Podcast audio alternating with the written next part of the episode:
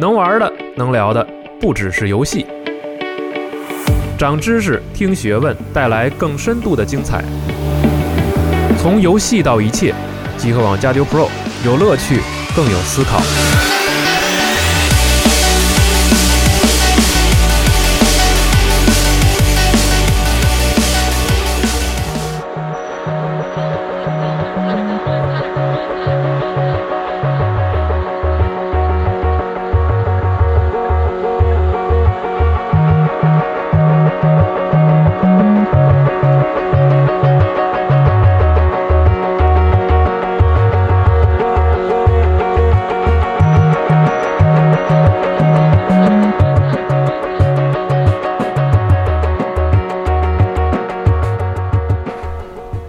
大家好，欢迎收听最新一期的《加丢 Pro》专题节目，我是西蒙。我是四十二，对，然后今天我们请来一位嘉宾啊，大家看到这个主题就知道我们这个是一个有点略微学院派的一个主体哎，专题节目。坐在我对面是来自中央美院这个城市设计学院未来媒体工作室的张老师。哎大家好，大家好。嗯，然后为今天为什么请张老师来呢？其实也是为了帮助这个咱们中央美院宣传一下，在九月份即将开始的一个特别好的展览。嗯，对，然后张老师也是这个展览的主要策展人。这个展览叫“重拾游戏是”，的对，吧？嗯张老是师的嗯，您帮我们介绍介绍这个活动吧，要不先？呃，是这样，就是今年的是中央美术学院一百周年的嗯校庆，啊、哦，嗯中中央美术是一九一八年成立，啊、可以追溯到一九一八啊是年啊。然后那个二零一八年刚好是我们一百年校庆，然后我这个呃活动呢是百年校庆里的一个呃和呃比较和新学科非常嗯，结合比较紧密的一个活动，叫重拾游戏，然后也是和我们现在游戏未来媒体工作室游戏专业教学结合的比较紧密的嗯，一个学术活动。嗯，然后我们向全球现在差不多募集了有近一百件作品哦，啊，像陈星汉的《Journey》啊、嗯光遇啊，还有茶杯头，呃，那个《卡米》《Lumino 啊 City》等等这些游戏近一百款。很多都是独立游戏，啊很多是独感觉很多有这个是气质的这种。对，但是我们可能不说这个，不不叫这名字啊，嗯但是就是这种和呃有文文化艺术传播性的游戏，嗯，我们都拿到了我们中央美院美术馆展览，这应该是第一次把大规模的把游戏的作品拿到国家重点美术馆嗯做展览对啊，这是第一次，嗯，确，实是对。嗯然后今天我觉得正好趁着这个机会啊，嗯，就是可以就是跟张老师聊一聊，嗯就是游戏在中国嗯在高等院校对中的在这高个等院校当中是什么样的一个嗯呈现，或者说从业者，就像您这样的嗯老师。在嗯中国这种教育体系下，是怎么来去传播或者教育这个嗯游戏未来的人才的？呃。说这事儿的话，就是那个可以先说一个事实情况啊，嗯就有一个事实是，现在中国教育部是没有游戏设计这分类的。啊，但我记着以前看过那个新闻什么的啊有过人人民有嗯日报当时说有一年啊，就是在一一年也不一二年，有那么一年，教育部开设了这个开放了这个分类哦，啊。有一个比较积极的这个学校，就中国传媒大学，嗯它是申请了，哦，所以嗯有那么一届，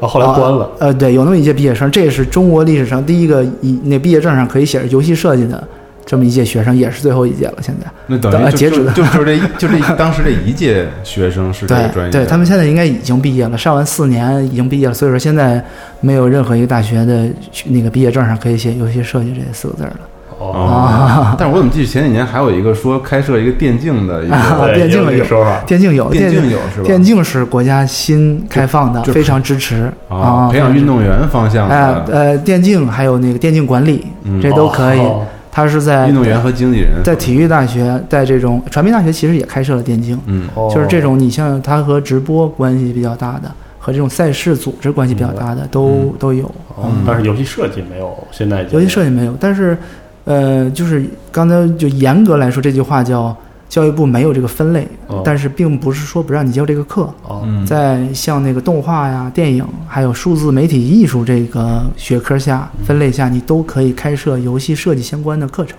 哦，明白了。嗯，原来如此，对对，啊所以运动员方向有，但是游戏设计和这个 开发方向是没有这个的，分是类，没有的。啊，是没有的。 OK 嗯张老师，您是这个怎么开设在在央美开设这个？嗯，哎呦，在央美是是这个可能得从央美的这个历程介绍起来，因为大家可能一说到央美，比较熟悉的还是它的传统绘画，是就是传统艺术啊，就是国画、国有板雕，我们叫对对对嗯国画、油画、版画、雕塑，对这是我们中央美院最传统的这个学科。然后应该是从九十年代开始嘛，我们先有了设计学院，嗯然后后来又陆陆续续有了建筑设计、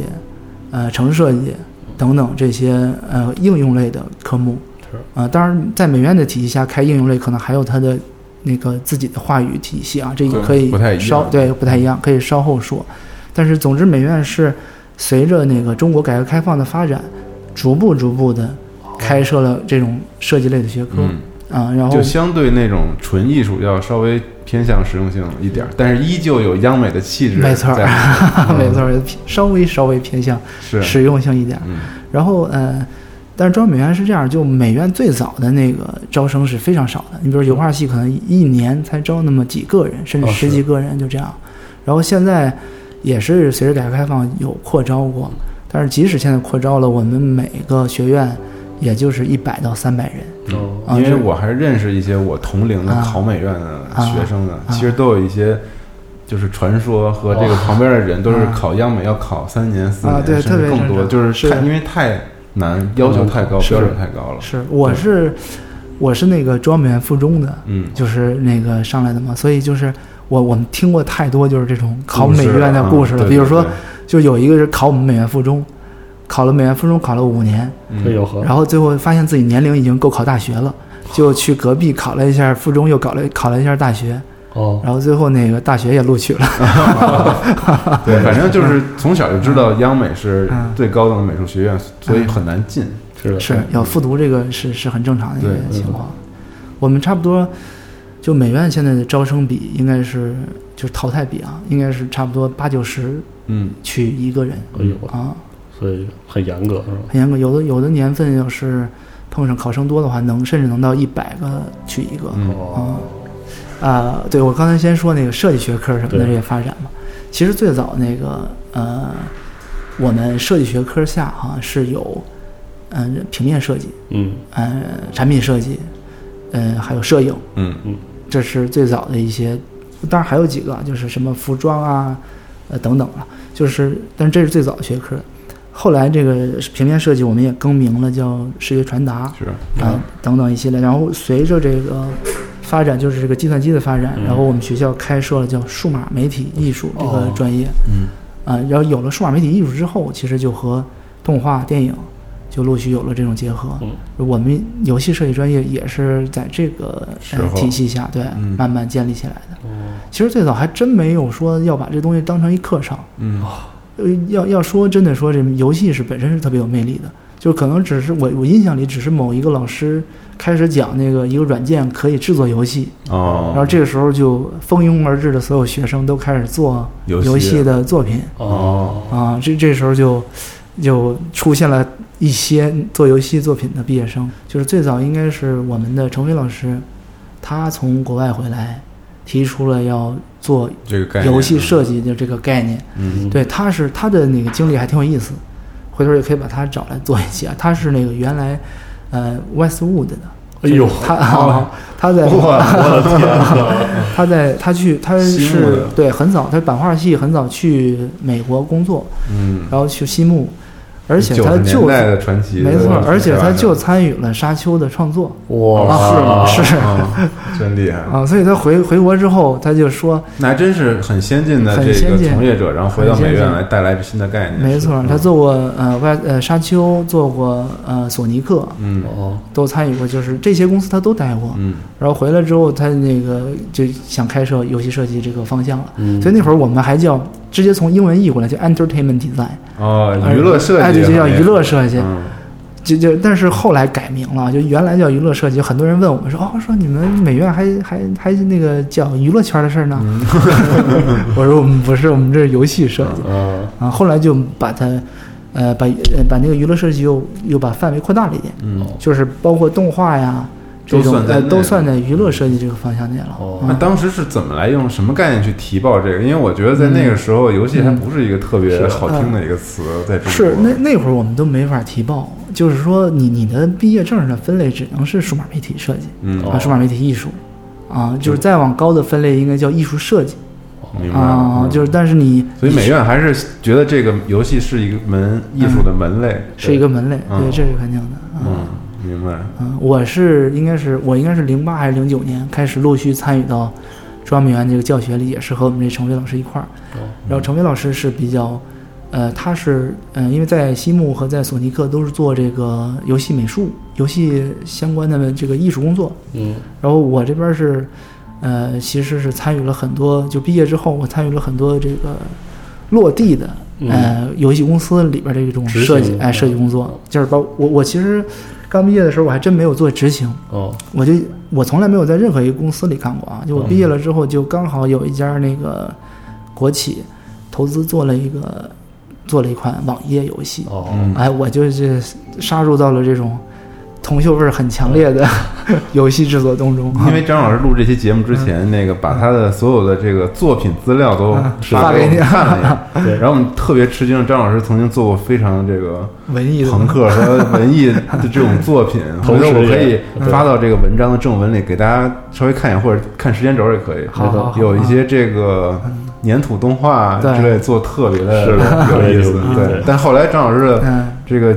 这个自己的从业生涯，嗯瞬间好像就直接从文艺变成了没错，特别商业的没错对其实我老实讲，我还真不是美院里文艺的，嗯，哦就是美院里，就是你要进去的话，就一大堆文啊艺，全是文艺的不行了。是然后我属于里边还挺有那个呃那个嗅觉，要要干点什么挣钱事儿的这种。哦但其实那就即使这样，那个 C 们，你看我的作品应该都属于文艺范儿的哈。嗯我我那会儿是在呃大呃高几的时候，高啊、高二的时候，我特别喜欢拍电影。嗯哦所以就是呃攒了一一两个月的钱吧，然后买了一台那那会儿特别大摄的像机 DV 带，对，然后把我们周围那个所有同学的恋爱故事都拍下来了。嗯哎呦然后从那儿开始，我就对这种数字媒体艺术特别感兴趣。哦然后到了大学之后，没有一个固定方向，就我做过网页设计，做过动画，嗯做过那个等等一系列的。最后我是对动画是最感兴趣的，哦所以我我毕业之后其实是先从事的这个动画工作。嗯啊、我我其实去，呃，我在我呃研究生的时候，在国外英国学了一年，嗯那一年也学了一点儿游戏和动画。哦那带我那个导师就是无敌掌门狗那个公司做模型的那个导师，嗯哦他是呃无敌掌掌门狗应该有几个导演，他是其中一个导演之一。所以我回来之后是特最早是特别想在动画事业上有一番成就的，哦嗯就那年是呃应该是零七零八年，哦那是中国动画最不景气的时候。哦没法入这个行呃，我我我当时，哎呀，不知道这个能不能说哈、就是我接了一个中央电视台的一个大导演的委托，嗯啊说那个什么一千二百万还是八百万，我都有点记不清了，让我做一一套系系列动画，在那个年代一千多万那是大活儿了。那可不，后来就是种种里边的事儿吧，嗯哦就我不了让了我之哦让我对那个其实是了是嗯是在做的，啊但是这里边有很多。就最后实际上落到给我们真正制作者的费用是非常非常少的，哦嗯然后对是啊行业不规范，行行业非常不规范，然后也没有人在意你到底做的这个内容好啊不嗯不好不好，人在意的就是是你什么时候能出来，或者你这事儿做完了嗯我能赚到能不能赚钱，所以这个这个当然给我冲击很大，我就觉得这个是不能再赚这种呃和机构合作钱，我认为用户是真实的，嗯哦所以我想做用户，但是其实那会儿的动画片没有中国人看，他们都看日漫、是日日韩这种，对，然后就就我们当时那个呃美院的一位老院长，就给了我一人生的指导。他说张二公，反正游戏和动画那会儿都认为啊，说动漫这是一家，而且我也喜欢游戏。他说要不你做游戏吧，嗯这这就转行做游戏了。哎然后这转行做游戏之后，还真是游戏行业真是好，就明显是比那要规范一些，啊，这这是那个当时的一个感觉。我其实，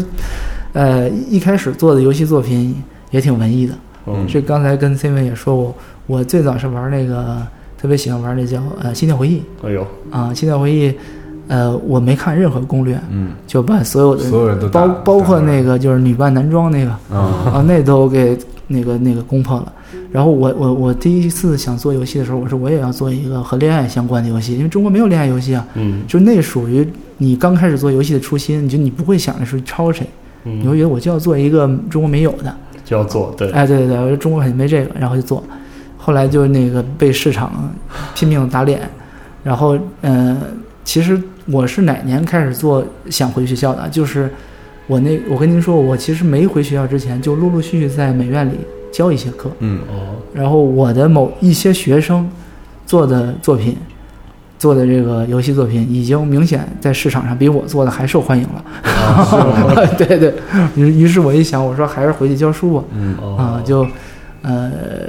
就我我觉得我还是不太适合就是做这种商业游戏啊一。线的这种，在这个商业市场中拼杀。对，而且嗯、呃就可能还是，因为因为我是从四岁开始学画，哦，画了二十多年的画，就我在骨子里这种嗯绘画的东西还是在。所以就嗯啊还是想从事这方面的。对，就是我我所有做的游戏，人家给我们的评价都是。包括开发行商啊，见到我们之后都是说，嗯，张老师你美术真不错。啊， 我说那然后呢？就你签吧。然后就没有然后，然后就没有然后。哦对对对那再回到美院之后呢，就是这个嗯，怎么在这个嗯建立这些课程之类的，嗯，呃，回到美院之后就啊、还这这个过程就比较有意思了。嗯就是刚回美院的时候，我在行业里觉得自己挺文艺的，嗯，但是回到学校之后，我发现我已经变了，哦就一是点都不文艺了完全不文艺了。哦刚回来教课，因为学校老师知道张二公这个历程是怎么样的，嗯所以他们说说那个张二公你回来教书吧，嗯肯定能教好。但我刚回来，学生不知道。哦，这时候我面对了中央美院那种热情洋溢的、这种理充想满了理理想想化的的学生，你知道对吧？然后我那会儿讲的都是行业里的，我给他们讲那个游戏关关卡设计啊，甚至有时候讲数值设计，哦甚至有的时候，我现在想想特可怕哈，就是会给他们讲，我说这个这款网络游戏其实也有它可取的地方，嗯 类似于这种话哦，其实很多学生是。接受不了，接受不了，接受不了，完全接受不了。他觉得老师不是有问题吧？嗯怎么给我们讲这个，咱美院讲这个，你知道吗？嗯但是我那会儿是觉得我已经还挺文艺的啊，但是实际上这是我在市场洗礼之后的一个变化，落差，嗯真的是一个落差啊哦。嗯，像美院这种一类城市、一类那个一线城市的院校哈、他们基本上学生还是玩主机游戏比较多，哦，嗯玩嗯网还游是的单机主机的多，对玩网游的很少。嗯我有问过，就像那个某某网页游戏弹出来什么什么蓝月那种，台湾来月是对台湾蓝月，你要你要问学生，学生坚决不玩儿，他他会拿着当笑话一嗯样。嗯哦，对，所以我我刚回来的时候也也设计一些课程嘛。嗯嗯、我最早设计课程，因为我在行业里的时候，我看到一个现象，就是其实游戏教育和行业的这个发展嗯是明显是一个倒挂的，哦，就是刚才咱们聊的完全没有理论体系，嗯是的，国外是有的，但国内是完全没有的。然后能做游戏、懂游戏的人，全在一线忙着挣钱呢。是，的，只有我这个美院出来的，他们一线没挣着钱，然后回去但是这但是这感受过，感受过，嗯感受过，但是又又有这种绘画理论体系在，嗯所以我就回来就开始教书。但这个事儿给我影响很大。我回来之后，我就想，那既然倒挂，我就找一些那个行业里的、嗯嗯从行嗯哎，业从出发来呃的出发的一块儿去教吧啊。嗯我说这是可能是最好的，所以找了很多大公司合作。哦美院这平台还是很好，所以是像那个呃腾讯、网易、微软啊嗯，他们都愿意和我们合作去做这种那个呃课教程合育方作面的，没错合作没错嗯。但是也带来了很多那个历史性的。失败嗯哈，就是这个。你比如当时微软，我找微软，我就认为找微软肯定不能错呀，嗯而且那个也是全全球领先的这么一个公司，是就找微软和盟一块儿做游戏，而且是研发中心的。哦嗯微软，哎，它叫亚洲研究院吧，还叫什么？然后呃，微软就是给我们的建议是让我们做他们的平台上的 Windows Phone 的游戏，哦然后并且安利了我 Windows Phone 未来一定会战胜 iPhone 和那个等等啊。 是，因为我对我是以前一直用诺基亚，所以我对微软还真是有情愫。嗯是我觉得也没问题，当时的感觉是应该不至于被被弄死啊，应该是还会存活下来。然后就就开始做 Windows Phone，做了呃，当时我们那个带着学生们做过一款 Windows Phone，这个游戏还真的是在 Windows Phone 的排名榜上，哦，就是最高排行榜上排了两年的第一名，哎呦对呵，排了两年就是。呃，但是这就影射出来两个问题啊，一个是确实我们做的还还凑合，另外一个就是这个排行榜能排两年的第一名，明显觉得这个环境没有那么它活， 其实是没有那么多游戏啊、哦是没有那么多游戏的。但是学生其实也是学到了一些东西的。哦，就是当他们真正进到企业里，呃，去实践的时候，对他们工作还是 OK 的。但嗯是这件事儿给了我很大启发，就是他其实对那个我们原来美院的这套学术体系的发挥是特别不够的。嗯哦，啊、就是其实我我出出去工作之后回来再教书，我有点儿稍微有点儿忘怀了我自身带着那二十多年的这个，我在美院读书读了十几年，嗯画画画了有十几年，就是这二十多年的美术体系有点儿忘怀了。嗯，就是央美学院派这个对，美术教育的体系是是，这就完嗯完全忘怀了。然后，这个可能对我也是在我教书的过程中，这可以直言不讳啊，因为其实游戏教育到现在为止也没有说一个特别完善的学校能说我们这游戏教育体系是 OK 的，嗯嗯，都是所有的老师在摸索着来，是的，而且基本上都是我这个年龄就三十四十嗯左右的老师去摸索着来的。还在发展的阶段。对对对对对，嗯，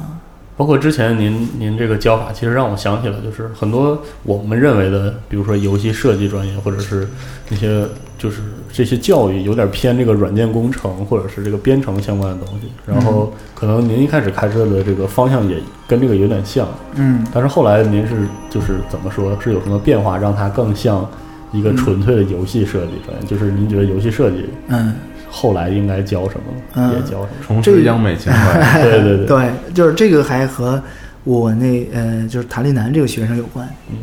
我那年是最多的一个学生，呃，就就是呃那一届是毕业生最多的啊，嗯嗯最多的有八个人，啊 就也不前少前几届都只有四五八个人嗯只有八个人，前几届都四五个，你知道吗？啊，就是美院本身招生很少，是的所以分到游戏专业的时候就本身就很少。嗯那那八个人里边还有三个留学生，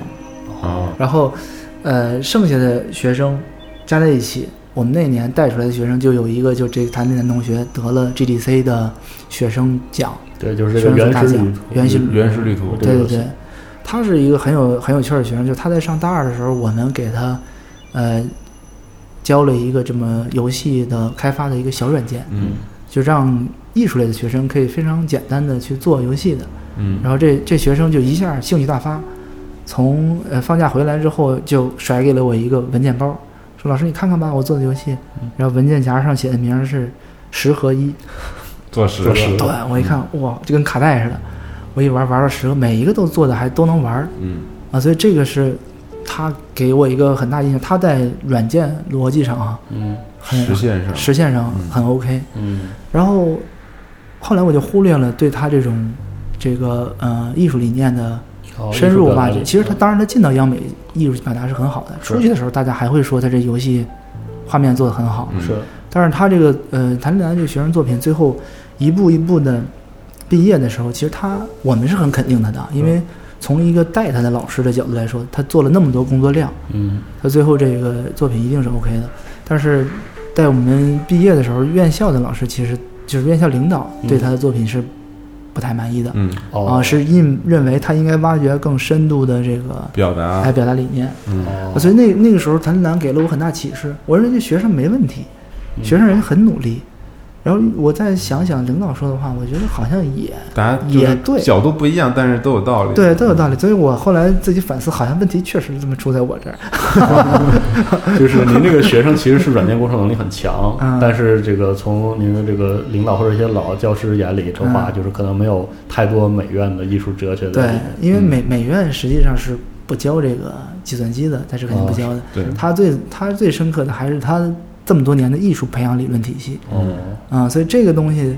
呃，这是学很有校价值的，很有价值，很有价值。我我现在也也逐渐的把我的课程都改成了这个方向哦啊、就是到现在为止，我和把以前的那种游戏关卡设计啊、数值设计全部摒弃了。嗯我我今年开始到城市设计学院教书之后，呃，现在有二十多个学生，嗯我给他们上三门课，就上三门课。第一门课是游戏迭代设计，第二门课是游戏叙事设计，哦第三门课就是游戏原型衍生成他自己的毕业创作。哦就是这几门课，从我的那个教学理念来，它可以分为两个，就这是几门课哈嗯，但是它可以分为两个大的引导方向。嗯就是它第一个方向就是引导学生自我的表达，这个是、哦这件事儿给了我，谭立南给了我一个启发，后来就是诸多制作人嗯也给了我很多启发。我今嗯年在上海的时候听过那个 Florence 那个呃制作人的 Ken Ken 的讲座，他就是有提过，他讲的东西我很认同，因为他做的东西很轻松，哦啊就是这就特别像画画的时候有的那个全因素素描，嗯画了一星期，啊，就是你老是觉得，哎呀，这还是挺不对，哪儿不对？然后有的就是你觉得他就画了一上午，哦你就特别轻松，是哦而且艺术家那种洋溢着的才华全出来了。哦， Ken 给顺啊，很顺，就 Ken 给我的就是这种感觉。然后嗯 Ken 有一个理念是怎么说的呢？他说，你做游戏的时候，你千万不要想游戏，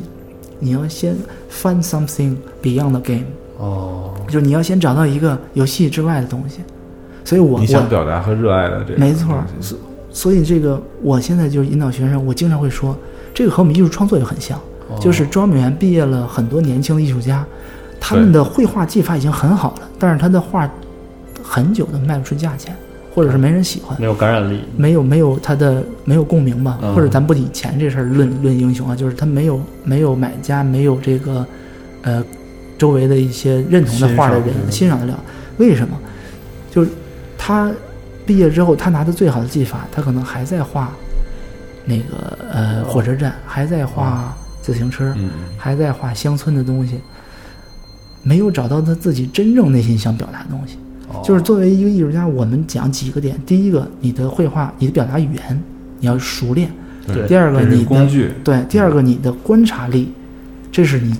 要培养的第二个阶段审。美，对，这就是美院讲的一个很很好的一个体系，就观察还不是还不是审审美，哦，是观察力。哦，举个例子，就是我坐在这儿，我看你，我看 Simon，我看到的 Simon 一定和另外另外一个人看到的不不一样，一样而且我会比他看的很多，我会看到 Simon 他最有趣儿的点。嗯，嗯，就我如何我表达出来，一下就能表达出来，哦，就是去观察、归纳，对然对后对对提取，是吧？嗯这是很有趣儿的一点。这个是我们美院特别讲究的一个点，就是为嗯什么说，呃，我们讲究画速写要快，要而且要要很快的抓住那个最对对对，最大的一个感受点。我们以前经常有老师给我们讲过这么一个最典型的例子啊，就是你的上铺的好兄弟远处走过来的时候，背面是逆光，嗯这时候你看到的是一个剪影，但是你完全不犹豫，你就说：“哎呦来了，Simon 来了哈！嗯，哎，这是什么什么样的信息传达给你？”哦你知道是这个人，你知道是这个人，这就是你潜移默化的一种哦，高那个度归纳，高度归纳的感受。就如果你的眼睛可以，当然这是一个正常人的归纳啊，哦但如果你的眼睛可以随着你的观察慢慢超越这个，你可能看到的东西就全不一样了。所以这是然后总结落到笔头上，落到笔这个头上速写让人一看就像，没错，哦就是因没为错你。总结出来了。这个这两步还没到头，嗯第三步是什么呢？就是你的心，哦，你的意识。就是当你有了手头，你有了观察，第三步是你意识是，你的意识是什么样？就，呃，可能你的思想很重要，所以这个可能就是也也也和我们上次提过，就和你看的书嗯嗯和你的阅历有关系。我们美院有一个老教授，就吕胜中老老师，他曾经嗯提出过一个很好的理念，叫不做艺术反观艺术，就是当你做艺术做到一定程度的时候，你已经把手头功夫和这个观察达到一个极致了，嗯你下一步干嘛？你要拓展你的这个经历，拓展你的心灵。嗯，所以他提倡很多学生，你这时候不要再画了，哦你你回家你回家那个干点种地别去的，去对嗯你种地去，你当保安都行。哦你要观察生活，当你从其另一个角度开始看艺术的时候，哦，就你在艺术之外再看艺术的时候，忽然你就明白了很多东西。有启啊发又另外一个阶段了，对，所以这三个点是我认为就美院已经走得很深，而且是刚才我说是百年体系下衍生出来的。对对对对对，所以我现在是想把这个体系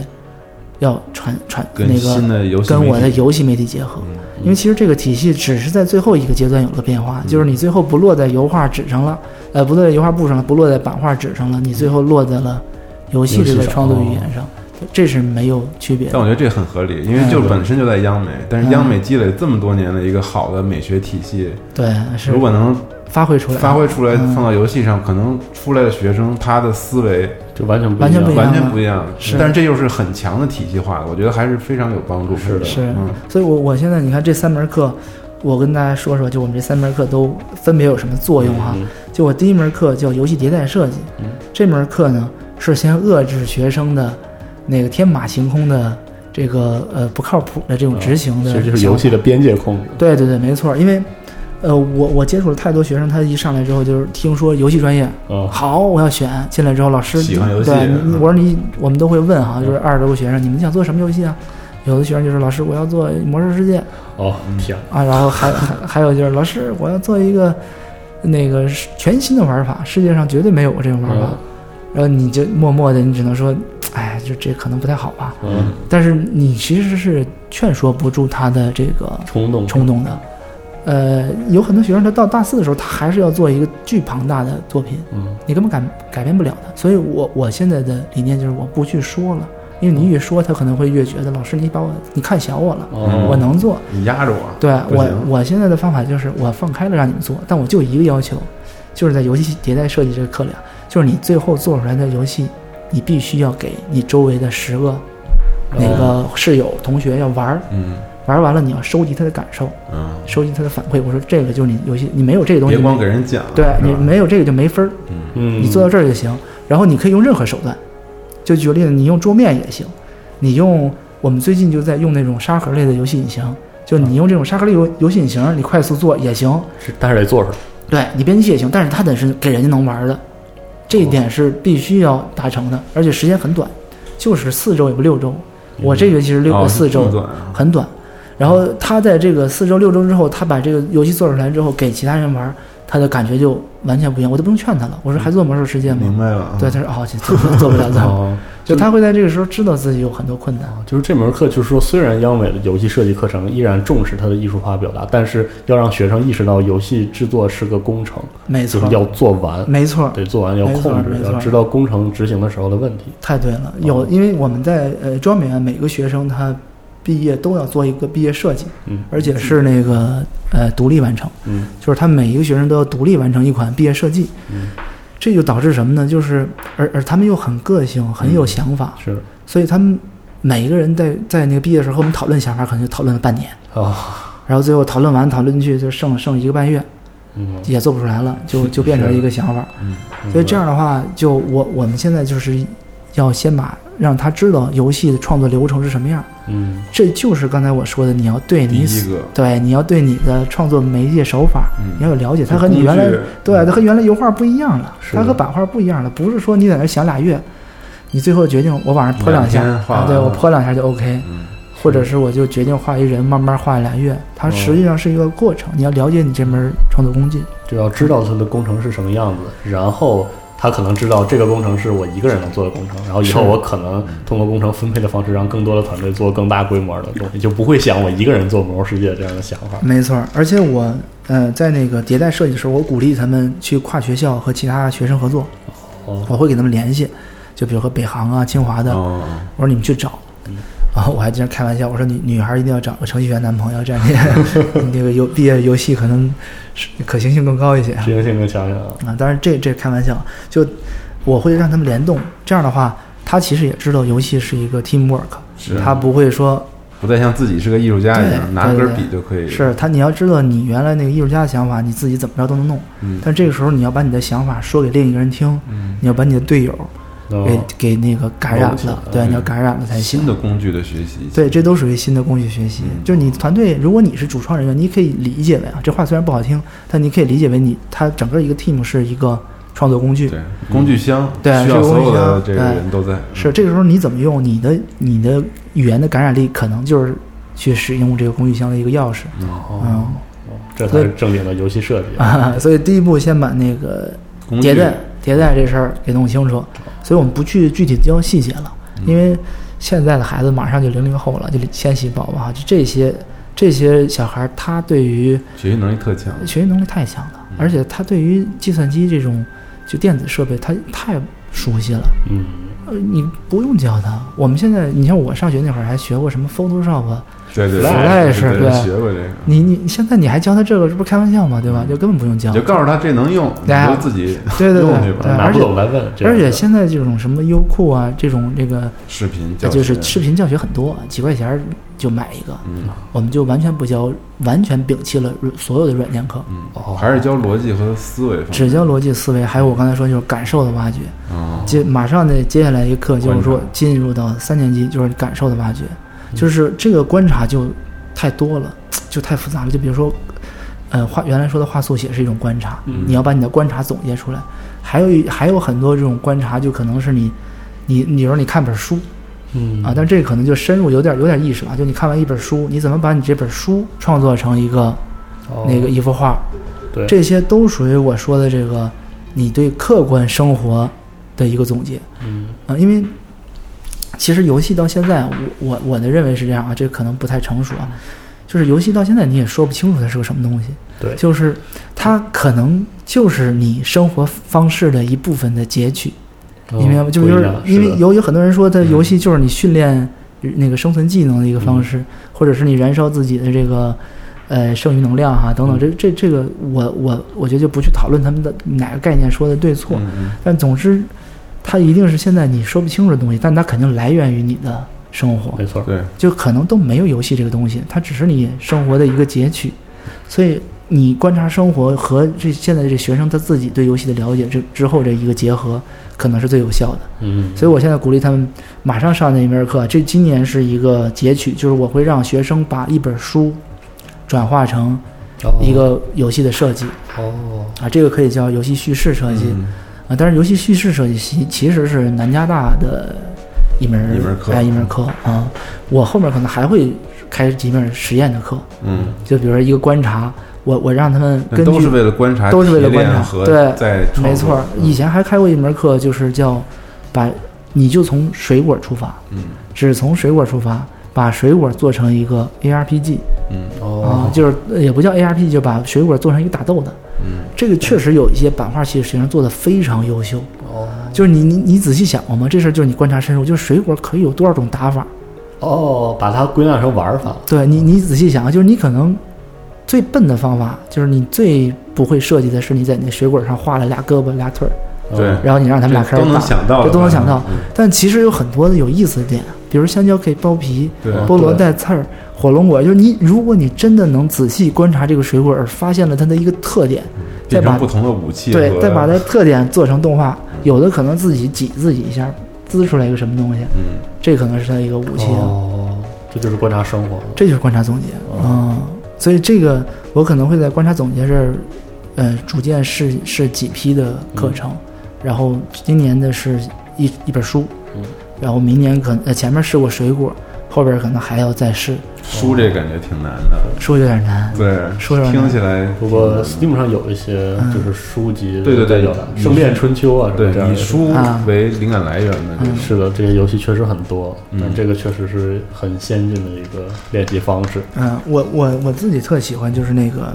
叫《人类群星闪耀时》嘛，哦，就那本书是那本茨书威格写的，对，就好多短篇人物传记。哦，我我我我当时看完了，因为那会儿已经在做游戏设计了啊，嗯我就觉得那里边所有的都可以改成一个很短的一款单机小游戏，哦，因为它里边故事太精彩了。是怎么去挖挖掘这种历史细节，这是我现在特感兴趣的一个事儿。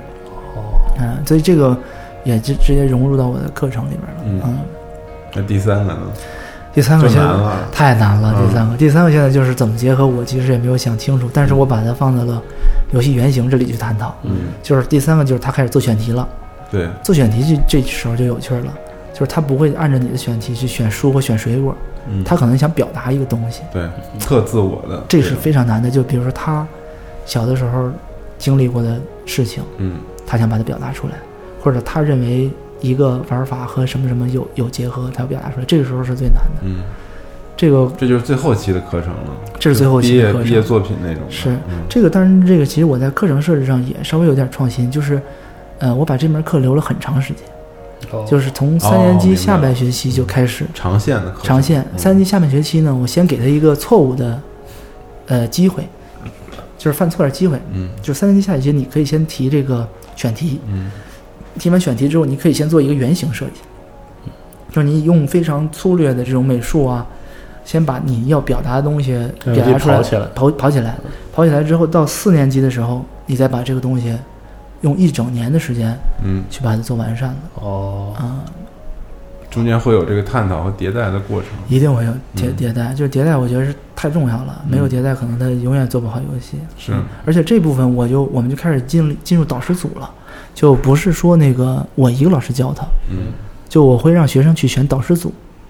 就比如说你做的这个东西和电影有关，那你要哦把跟电那影、个导师学对习，你要把那个电影跟导师列为你的导师组里，嗯哦然后你要去找他去探讨。你说你这事儿和数学有关，我再给你找数学的这导个挺师有意思 组的啊嗯啊，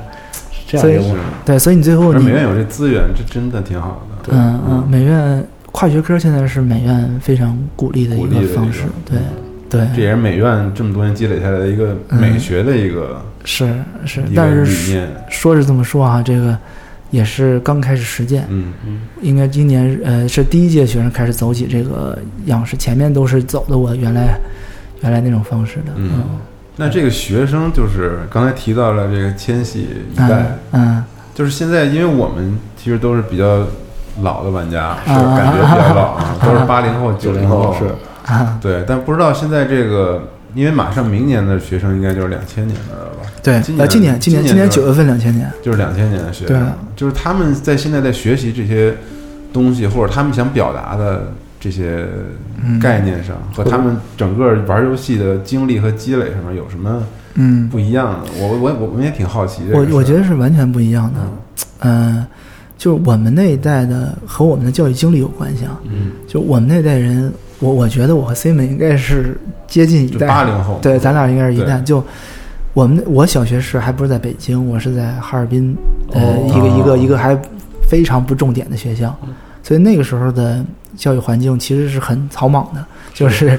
我我印象印象里很深刻一个老师对我的影响啊，就我那会儿画画好，嗯写字儿写的也好，嗯，然后呢，板报什么都是我弄，所以这老师对我写字儿印象很深刻哦，他就让我帮他抄所有的教案。哦，哦，就这老师那个上学这几年的教案，全都是我帮他哦喜写欢你的。的字儿，这是我帮，因为他那一个教案要复制好多本儿，他要是交给领导，就全都是我在帮他抄。嗯所以这个这是在现有的教学体系下，中小学教育体系下是不可能 的。嗯，是就是肯定你知道吗？这这这是家长听了得疯了，你知道吗？是你你让我们孩子，而且那会儿的我还挺调皮的，哦我我们那两个，呃，我有一个好哥们儿，我们俩就经常调皮捣蛋。那老师真是二话不说，上来就大嘴巴。 对，那那是八十年代我们这代人教育，而且其实我上学的时候跟他差还不也多这样是的对啊。我是有我们那还特变态，老师有时候还让我们俩上去互抽嘴巴。哎呦，哦，还有这事儿还有呢，这是是这的这这老师对我的印象非常深，所以当我再去教学生的时候，我会想到说，就你作为一个教师，你确实身上带着一种责任，嗯就这个责任是你不经意之间就传达给流学露生出来的对你对一定要尽量的克制自己，是这是或者是你把你最好的一面要展现给学生，要不然真的你会影响他，他会潜移默化的受你影响。是的嗯，对，这个和现在这代九十年代完全不一样。他们是什么一代人？他们既没有这种草莽的生长，同时也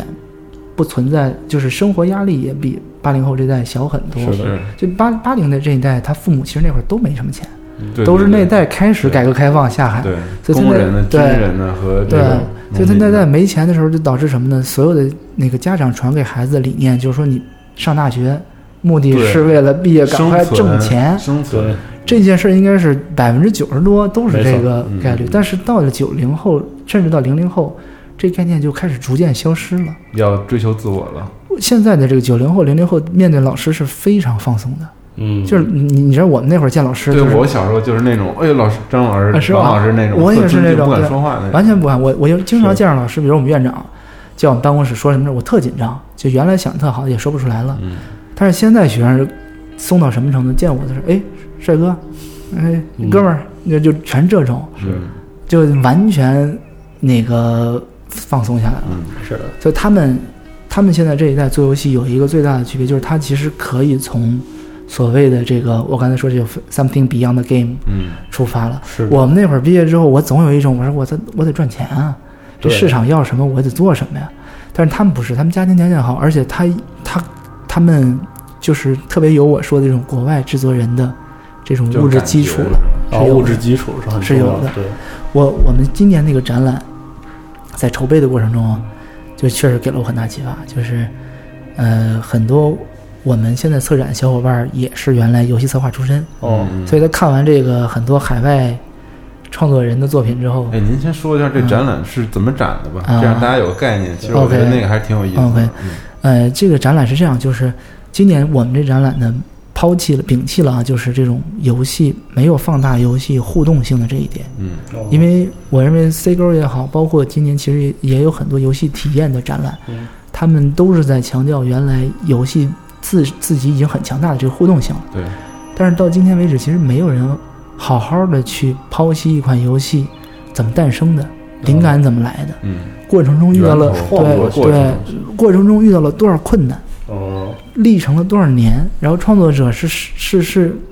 经历了什么，最后创作了这款游戏。所以我们今年所有的展览，我们是这第一个这一百款作品全部拿到了官方授权，嗯嗯，然后全部拿到了官方资料。很多老外在知道我们这么展之后，还就是很热情的大量提给了我们资料。有的老外就是给了我们可以说是一本书，嗯，就是他的创作手稿。整个策划案，对啊，几千册啊哦，包括陈星汉给了我们三千张手稿，哇，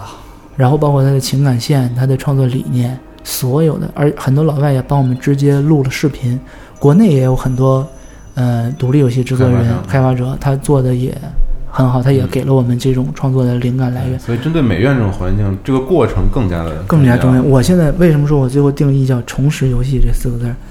我就是希望大家看到，就是游戏第一个，其实我们在游戏圈里，嗯有的时候会觉得大家大概知道游戏是怎么做的。嗯其实当真到你把这个眼光再放远一点儿，去跟这个广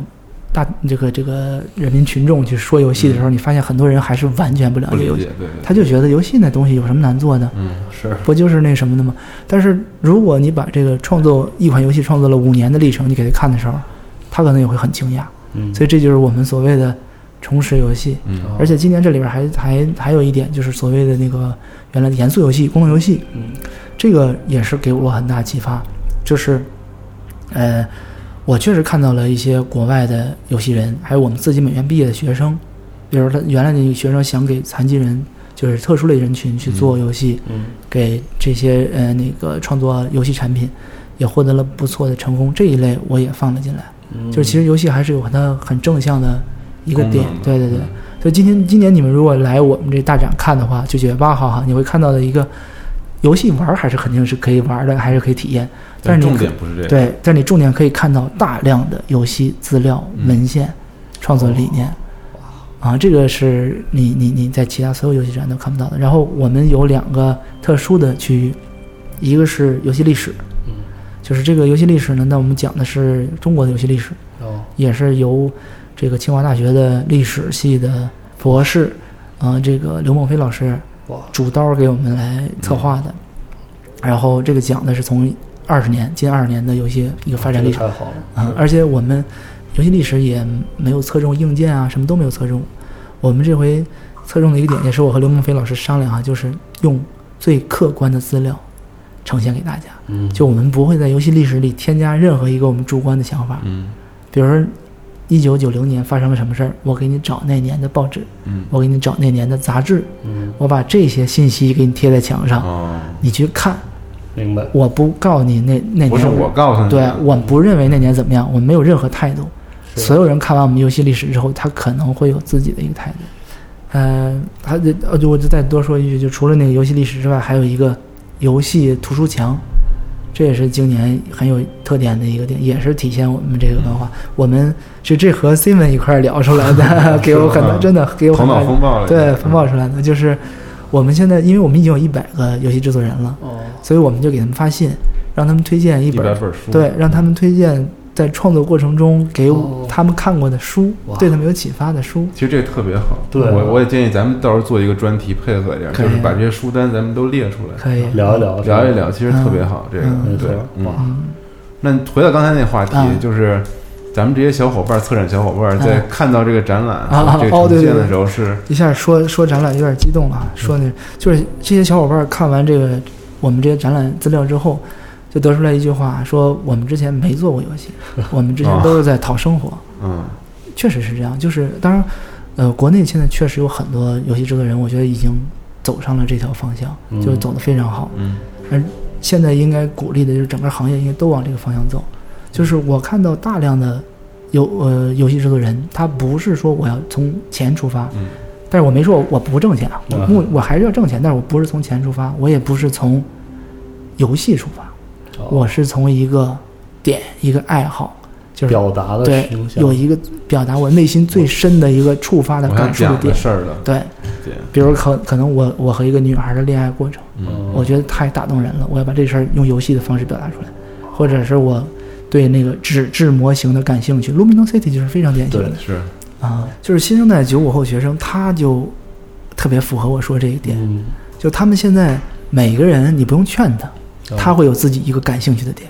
啊是就这件事儿是和我们就好多事儿不需要讲了，是对啊吧？不我需要们讲嗯我们那会儿最难的是什么？你要劝他，你要劝说主这动去学，主对动去你了解，你能不能你你有点想法你能不能想找找到这个点？就你到底想，但是那会儿咱们就完全被生活打败的感觉，就是是不行，我要挣钱啊。嗯对，他们现在就完全不是，他们就说我干嘛要挣钱？啊哦就我毕业了，很多学学生，你现在如果再问他，你毕业上哪儿工作？他说啊，我我工作吗？不工作，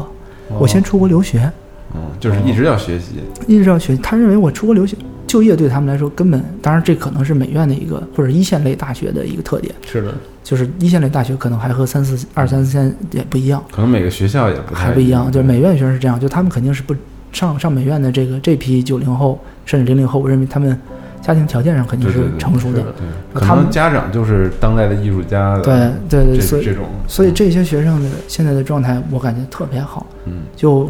适合搞创作，没错儿，我我所以我现在就有时候我会自己特踏实，我说我真的应该就踏实下踏实下心来教书，因为我们那一代，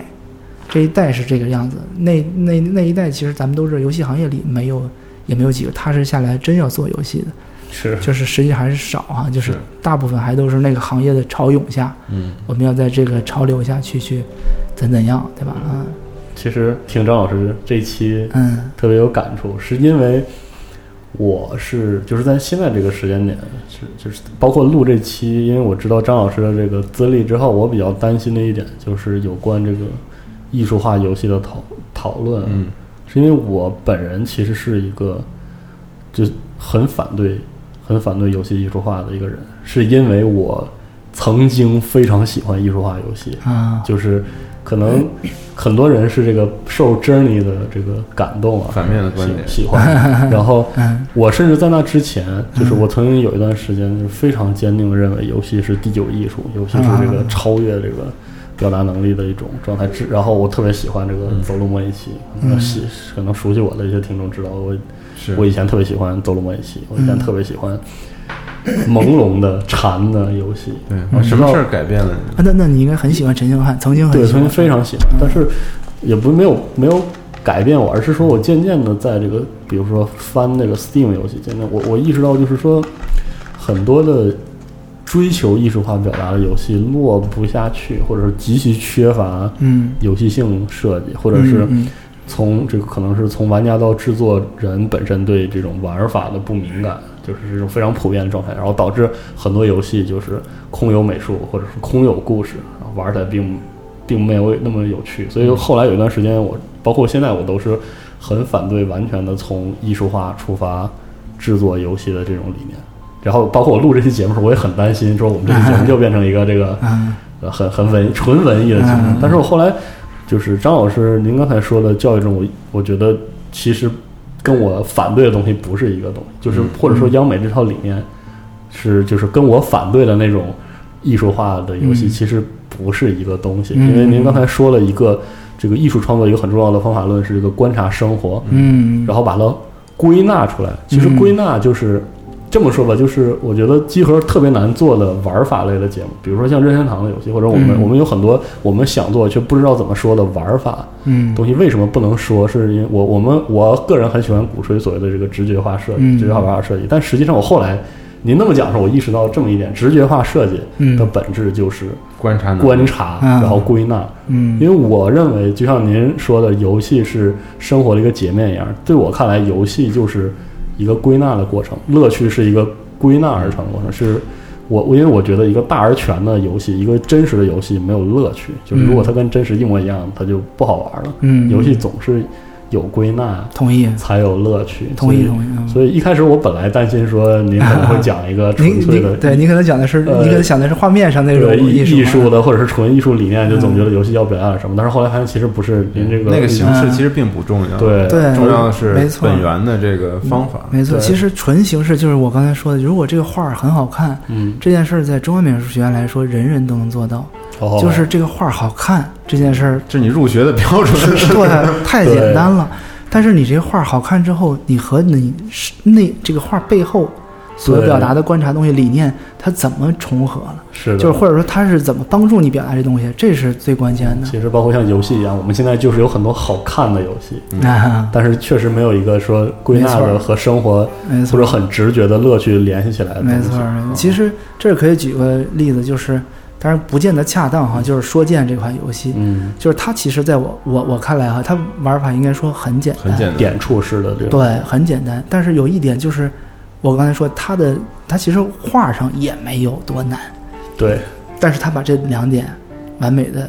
找到了一个契合的点，就而这且应它这个应该就是我说那个归纳总结最后他找到的这么一个点。哦，确实是，嗯 没错，才能把玩法和形式统一起来，是让你觉得哪个都很自然，没错，对，还能表达这嗯没个错很难诉说的一个感觉。其实像 Inks，就是那个啊弹珠那个。嗯，是也是同样的道理，就是他找到了一个说这个弹珠这件事儿，最后弹爆色，对吧？把这一色彩对，能结合起来，他这这种感受是你无法用理论体系总结出来或的者。说明白，对，你，说不明白，但是你你这东西摆在你面前的时候，你觉得，操，太酷了，你就觉得对这个事儿好，就这就是得拿游戏说这个是感受，这就是我说的那个最身体的感受的东西。但是其实你面向大众嗯，就是观众，就像我们画速写一样，就大家嗯看这真像画啊的，，对嗯，但其实你不是画了一个百分之百这个人，没错儿对，你说这个你不太是在对画了一个没就错是儿，嗯经典的那种老的那种油画，就把跟照片一样把这人画出来。但是为什么你会觉得像？嗯是因为我用最短的时间，没错用儿最没错儿，精炼的观察方法提炼出来这个人的所有的特点，没错儿，形成让你觉得这个啊、是他。嗯，这个这个也是一个很典型的这种视觉方法理论里边儿的点，就是说，其实你你认为你画像的东西，不见得是你最客观。就你其实你你举个例子，你看到的嗯你自己、嗯和镜子里你自己和 Simon 看到的你自己都不一样，都不一样，看的都不一样嗯，啊、就是为为什么我们觉得塞尔达是一个本能上觉得嗯伟大、是无可挑剔的游戏，但其实全都是有有对归纳、有没总错结的，包括在设计 像就跟我们说过，这个塞尔达一开始就是他小时候嗯去这个拿个木棍儿四处奔跑探险，其实真的就是一个生活的观察归纳，然后才能嗯催生那种我们认为的很直觉的、不可言说，但只有游戏才能对，直觉传达其实的还是玩家所角度来说的，嗯对但其实，在设计的时候、创作的时候，有可能你是用多了这个技法，变成了直觉。对就我画速写，我画时间长 了，我一看这人我就知道怎么画没。对错儿，他没错儿他也是直觉嗯，但是他一定是有方法的。这种没错这个这种直觉的训练，就是所谓的艺术家的才华，嗯，或者说确实是创作者的才华，就在这个直觉上。嗯就是有很多，你比如拿呃我们那个刘晓东老师啊，来举例，您您应该知道刘晓东老师的油画对到现在可以说嗯地位应该是，价值连城了。呃 这对 那是那那那肯定是，嗯就他的他的艺术表达就很有他自身的特点。而且哦他他自己其实是真的是从他自己这个发展历程，就是他是一个最早，呃，学习在我们美院体系下学习，他他自己那个写的那个自传也说过，是说我从来没有走出过这个院子，哎呦， 就是因为他也是在这个体系附中学习，和我一样，就我和他一样啊，嗯就是在美院附中学习，在那个美院学习，然后最后留在美院，一直在这个学校里教课，他一直在这个体系下，他自己是有一套很有意思的那种观察方法。所以这期节目并没有像我担心的那样，这个 发鼓吹展对鼓吹这个游戏中这个无病呻吟的艺术，嗯是的而是确实反倒提出一种非常没错踏实的、落地的。我我我们一种其方实法论我们其实还以美院可以说还很反对你说的这种对无病呻吟的艺是术，就是如果你是纯形式化的东西，就没有意义了，是吧没有意义，这是事儿完全没有意义。嗯包括我们这个展览啊，我也说，就是我们这个展览很多小伙伴儿有那个各式各样的想法，说我们想把这个墙布置成那样，嗯布置成这样，都被我否掉了嗯。就最后基本上都是一个就为了形式而形式的没有形式就没没有意思没有了。意义了。就是你嗯你这东西你表达到底怎么结合了？嗯，到底是创作者的哪一个理念让你觉得对你必须要这么做？如果没有这件事儿的话，那做这个东西的意义就完全没有了。嗯，确实如此。哇，嗯，找感觉突然找到 了前两年另外一种呃前两年 Steam 游戏让我有些失望的一个根源。嗯啊，就是确实也也见到了很多独立游戏人是看到这个玩法火热去使用，去使用，嗯或者是看到题材火热，或者看到美术形式火热，就都去做，反倒就是导致那些游戏没有那么多的嗯冲击力。但我觉得这也是一个行业或者说一种艺术形式的多样化，我嗯觉得也是发展挺了好必然的，就嗯央美是有自己很好的一个没错儿，美学归纳，嗯对又又又同样到游戏这块儿的一个变化，所以我觉得呢，如果央美未来出来的学生，他是有这部分的感觉和理念，践，行这种嗯他可能也能成为非常成功的这种游戏方面的艺术家。我觉得应该是有可能， 对，很有可能。 我也是奔着方向努对力。但是同时又肯定是有更实用派的对，嗯，这种东西的，嗯，没错儿，没错儿，和存在，就其实是这并不矛盾，也不能说不好，完全我觉得不矛都盾是很好的。有有可能他们殊途同归了，你知道吗？对是的，就是有有可能他们在经过了三十年之后，他们都五六十岁的时候，他们最后创作的东西是一样的一个理念对了啊。因为我只觉不得过这套理念也是是他他只不过就是入手的这套方法论不一样，对，可能那观察有的有的是我我说这我们学生可能是观察归纳，因嗯为我学了这么多年绘画，有的可能是他计算机的一个原理嗯，导致他形成这套方法，他最后可能达到的东西都是一个、一个共鸣，嗯。是的，对，非常神奇，感嗯 觉感谢张老师今天给我们分享这套对学到了特别多哦很东西。恰当的这个理念。嗯谢谢谢谢。对，然后也希望这个展览能够办得成嗯功。其实这个展览还有另外一个嗯，比较振奋人心的消息啊，就是这个啊张老师自己说说。对，今天今天我们请了很多呃一嘉宾，嗯然后来自美院做分享，其中呢也有我们的老朋友，就是天野喜孝老师，嗯，哇他是呃他是最终幻想这个呃六代到对十四十五都是应该是他，嗯他做这个视觉的代言人了是的。然后今年那个天天野喜孝老师呢，因为十一月份他在那个嗯、中国有一个画展。哦，啊，也是我来做这个策展的一个画展。然后，为了发布他这个画展，我们特意请了一位嘉宾，带了他一个朋友。哎，对对对，一块儿在他的发布会上对谈。这个这个朋友应该是从来没有来过中国的，就是那个新川洋司。爆炸啊了， 这个爆炸了！ 新人杨斯不知道在中国有多少他的粉丝，是啊，我的天啊！对，嗯，而且是两位大师的对谈，对谈对，这对个的很厉害。嗯这个会在什么时候？这也个是在应该展展期期间嘛。展期期间，嗯，然后应该是具体九的，消息，没准大家听节目的时候应该已经放出来了。嗯反正整个展期的嗯，这个整个的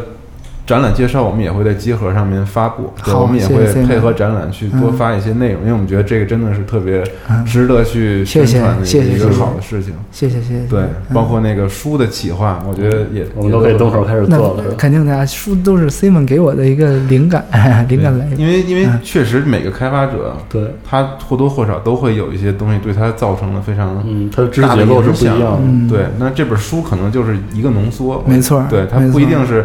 像看了几千张画一样告诉你这个游戏怎么做，但是这没错这个书你能够了解到凝结在他心里的那份儿感情没是什错么样子，没错没对，错所以这个我觉得都很有意义。